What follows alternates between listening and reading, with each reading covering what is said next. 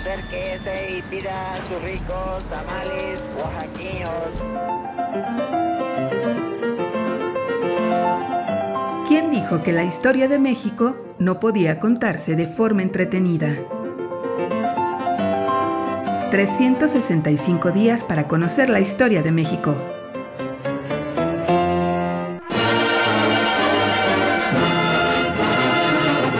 Miércoles. Al grito de guerra. Readaptación social. El sonido de las cadenas arrastradas sobre el gélido piso de la construcción erizaba la piel. El panorama no podía ser más desolador. Grilletes que colgaban de las paredes, el verdugo que se paseaba amenazante, el cadalso que esperaba su siguiente víctima. Mm. Si las cárceles de la perpetua, donde esperaban sentencia los reos procesados por la Inquisición, eran conocidas como la Bastilla Mexicana, el temible edificio de la Acordada era el infierno en la tierra.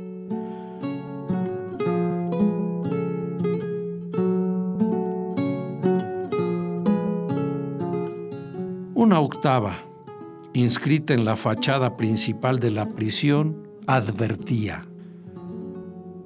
Aquí en duras prisiones yace el vicio, víctima a los suplicios destinada. Y aquí, a pesar del fraude y artificio, resulta la verdad averiguada.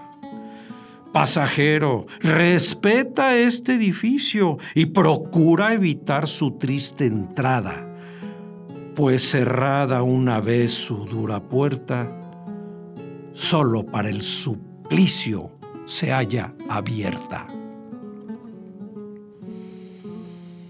La sólida fortaleza se había erigido a lo largo del siglo XVIII.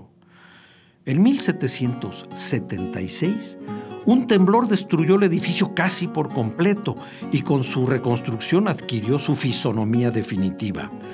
Era inexpugnable y ocupaba lo que hoy es la esquina de Avenida Juárez y la calle de Revillagigedo. Los delincuentes más peligrosos de la Nueva España habitaron la lúgubre prisión y el hacinamiento era escandaloso.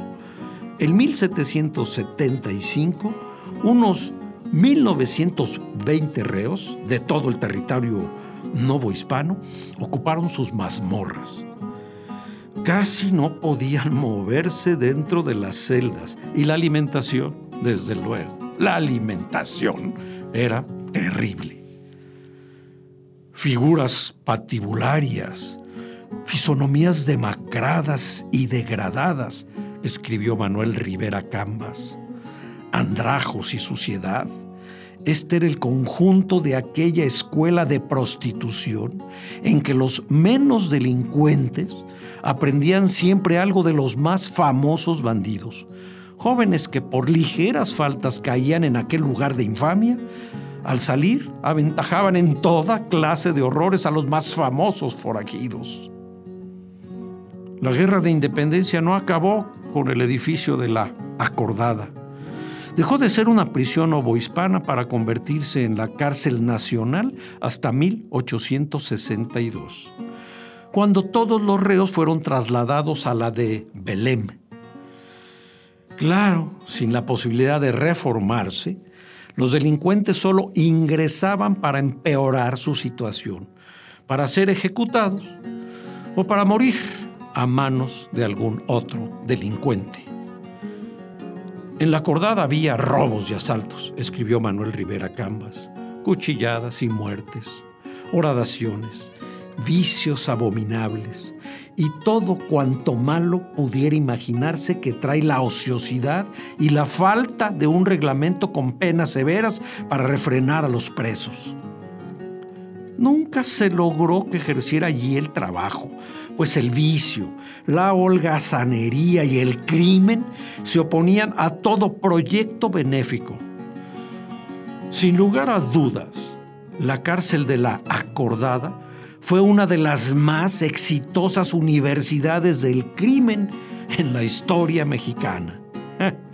Sí, al grito de guerra.